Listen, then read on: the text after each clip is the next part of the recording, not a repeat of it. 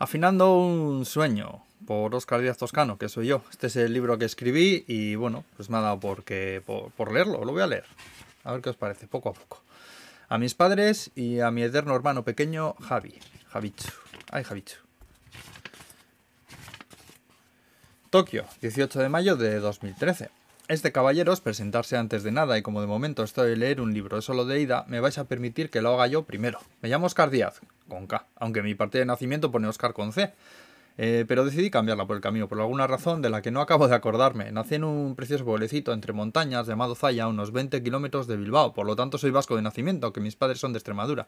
En realidad yo nunca me he de ningún sitio, aunque me sigan diciendo que hablo como el arguiñano.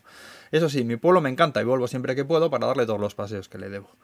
Ah, claro, bueno, que a estas alturas todavía no sabéis lo de Japón. Bueno, pues el caso es que llevo 7 años y pico viviendo en Tokio. Ahora 15 ya.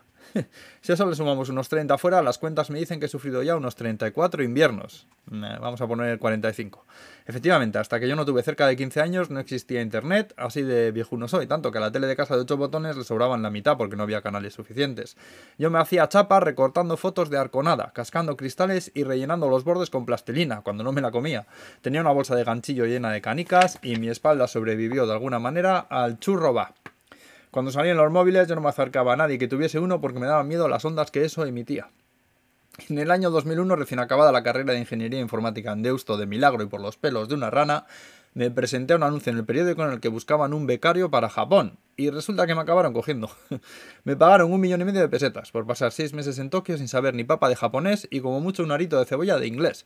Ese fue mi primer sueldo mi primer trabajo. ¿Cómo te quedas? Pues tú no sé, pero yo viviendo la mejor experiencia de mi vida. Tanto es así que cuando tocó volver a Bilbao pensé que no tardaría mucho en tratar de buscar la forma de regresar a ese país en el que también me trataron. La idea, las ilusiones, acabaron diluyendo entre vasos de realidad que la rutina se encargó de hacerme beber cada día entre atascos y oficinas. Hasta que unos cinco, unos cinco años después me encontré de sopetón con que no quedaba nada de la vida que creía que tenía. Mi corazón era un escombro, y resulta que me costaba tanto reír, que me, como, que me codeaba tan a menudo con la tristeza, que decidí que había que hacer algo por mejorar esa copia desteñida y deprimente en la que se había convertido el que se reflejaba en mis espejos. Antes de que el daño fuese permanente, huí. Literalmente, huí, corrí. Me escapé de aquella situación que me agarrotaba el esternón, quitándome las ganas de respirar, y me vine al sitio más lejano en el que había estado jamás.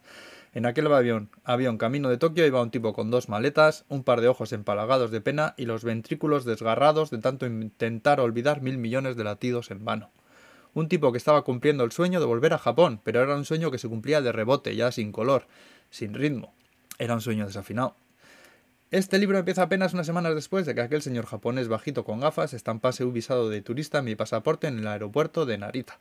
Como empezó con números rojos, con saldo negativo, no me quedó otra que aprender a macerar las horas de nuevo junto a personas maravillosas que se cruzaron y decidieron quedarse en aquella mi recién estrenada nueva vida. Los detalles a partir de la siguiente página. ¿Tú cómo decías que te llamabas?